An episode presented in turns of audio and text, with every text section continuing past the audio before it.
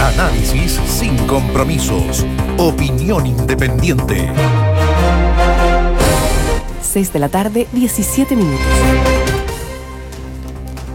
Han pasado, bueno, estábamos eh, con la situación de los incendios, monitoreando todo lo que ha ocurrido durante esta jornada, pero lo cierto es que em, se preparan ya las candidaturas eh, a la presidencia. Una de ellas es eh, Paula Narváez mañana. Está tal la mesa puesta, pero además con un, un ingrediente más. Alberto Fernández, el presidente de Argentina, ¿le suena? Que estaba aquí, de hecho ya se está subiendo al avión, les pidió unidad. Y les pidió unidad a la centroizquierda chilena. ¿A quién beneficia ese, llamado a la reflexión de parte del alcalde de, perdón, del presidente argentino? Bueno, beneficia a quienes se unan. Yo creo que ahí está el tema. Beneficia a que sean capaces de unirse. Ahora, mira, algunos dicen porque sí, no, suena bien que un presidente extranjero venga aquí a, pedir unidad o a manifestar eh, ciertas preferencias, digamos. Pero, a ver, pero es exactamente lo que hizo Piñera en su momento, ¿no es cierto? Dando un respaldo al candidato Macri, ¿no? Sí. ¿Para qué decir lo que hizo en, Venezuela con el tema de Guaidó, que derivó lo que derivó en una trifulca internacional? Pero, pero más allá de eso, que no, se trata tampoco de empatar, eh, hay que decir que no es la primera vez que Alberto Fernández tiene una relación directa con la oposición, no de la perspectiva de la simple eh, connivencia o cercanía, sino impulsando la unidad. ¿Te acuerda usted, Néstor, esa conferencia telemática que fue bastante exhibida, donde aparecía él con los distintos rostros de, figuras de la oposición? O sea, ya lo hizo en su momento. Ahora, la pregunta es, ¿por qué Alberto Fernández está tan interesado en la unidad de la oposición en Chile? ¿Es simplemente afinidad ideológica? ¿Es que aspira a algo más? quiere construir un frente. Ojo, lo mismo va, a ir a Brasil luego. ¿Va a hacer lo mismo allá? ¿En Brasil va a pedir la unidad, digamos, de toda la oposición?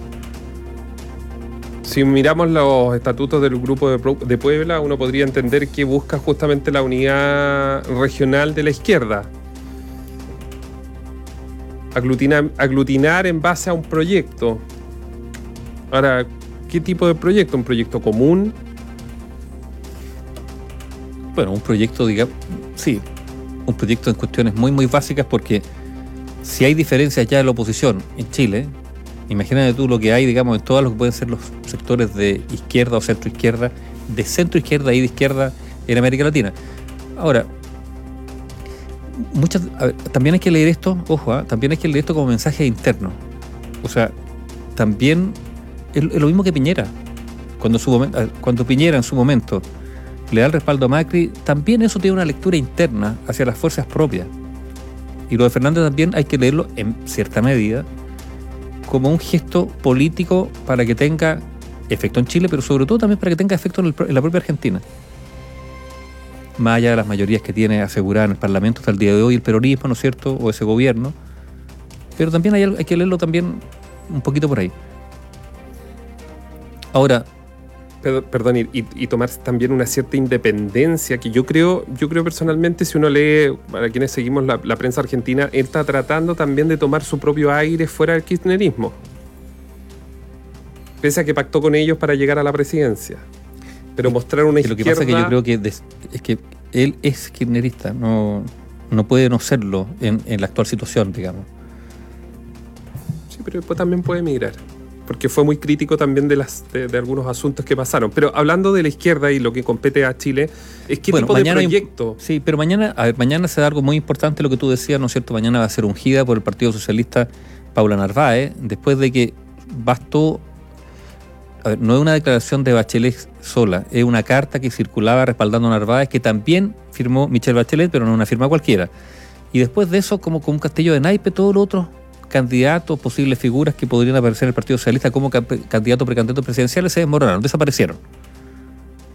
Desapareció la baraja, ¿no es cierto? Y quedó esta carta sola sobre la mesa que mañana va a ser ungida. La pregunta es, y esto vale tanto para Paula Narváez, para el que salga del PPD, para Jimena Rincón, para Ignacio Briones, Sichel, todos, ¿no es cierto? Desbordes, Lavín. Para todo.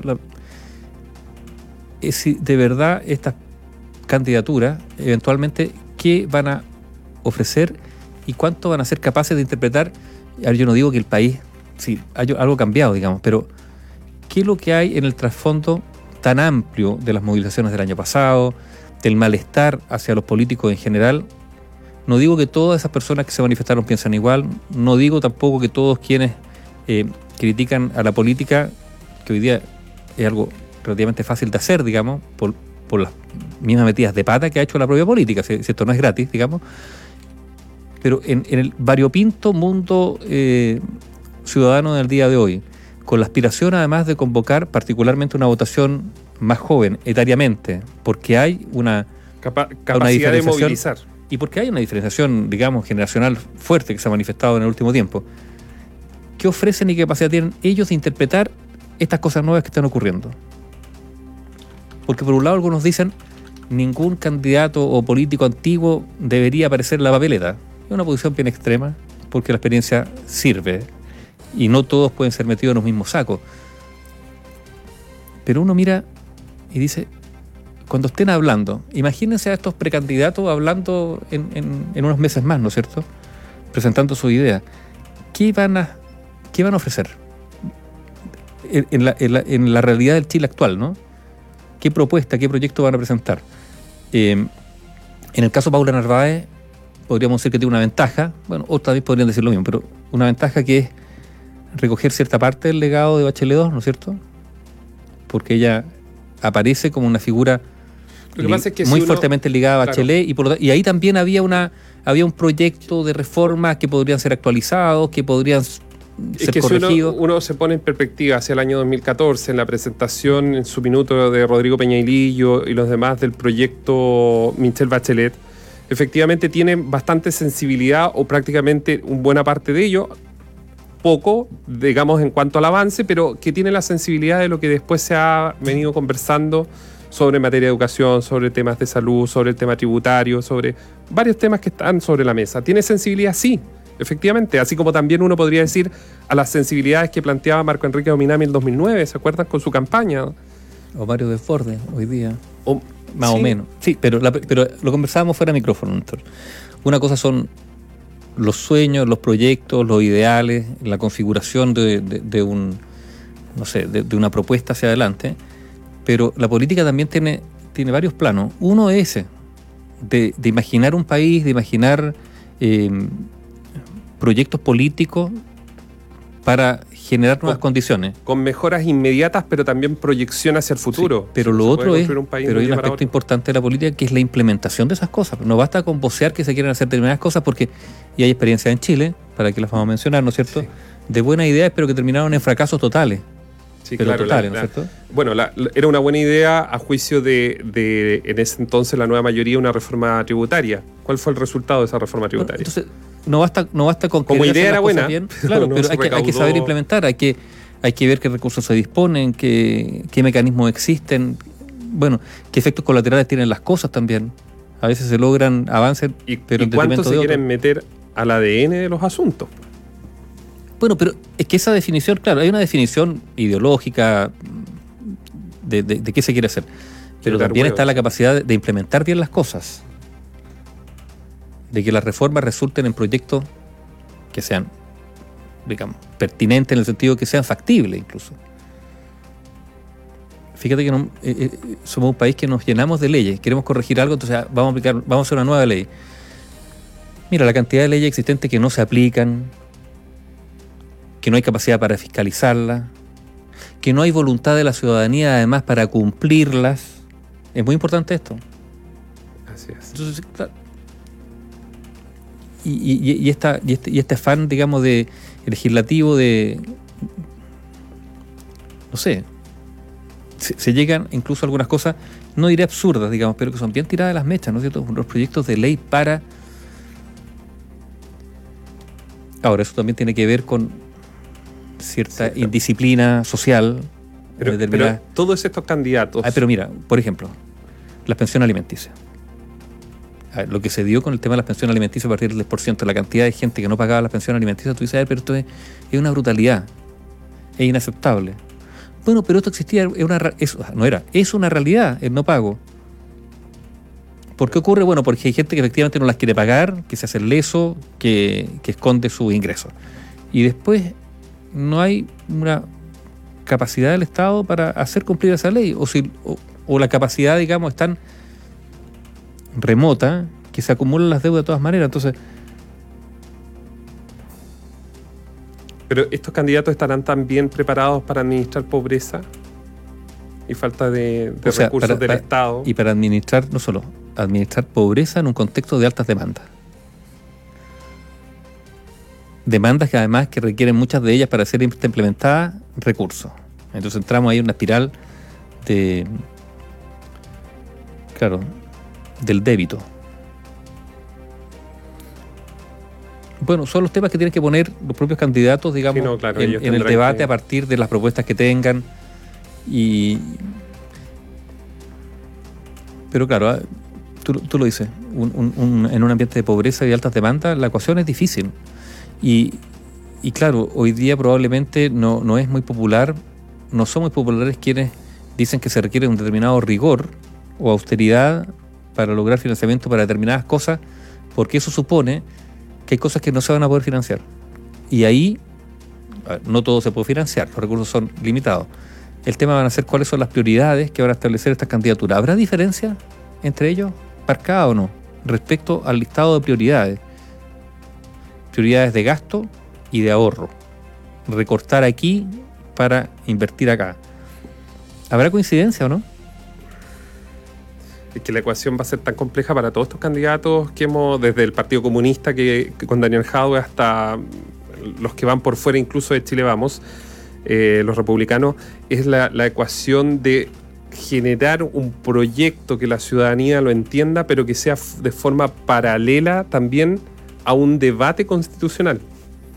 Entonces, administrar pobreza, porque hay pocos ingresos, eh, los números están ahí, la delincuencia, evidentemente lo que está pasando en las poblaciones es un tema preocupante, pero ¿cómo, cómo lo van a hacer la ecuación para administrar todo eso con el debate constitucional que seguramente va a generar muchas expectativas y que vamos a ver si se cumplen?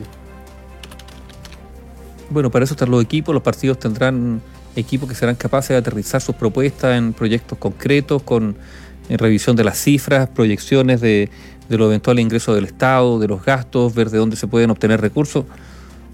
Bueno, la política no es solo hacer declaraciones bonitas, eso es lo que quería decir yo respecto a que también hay un aspecto que es la ejecución de las propuestas.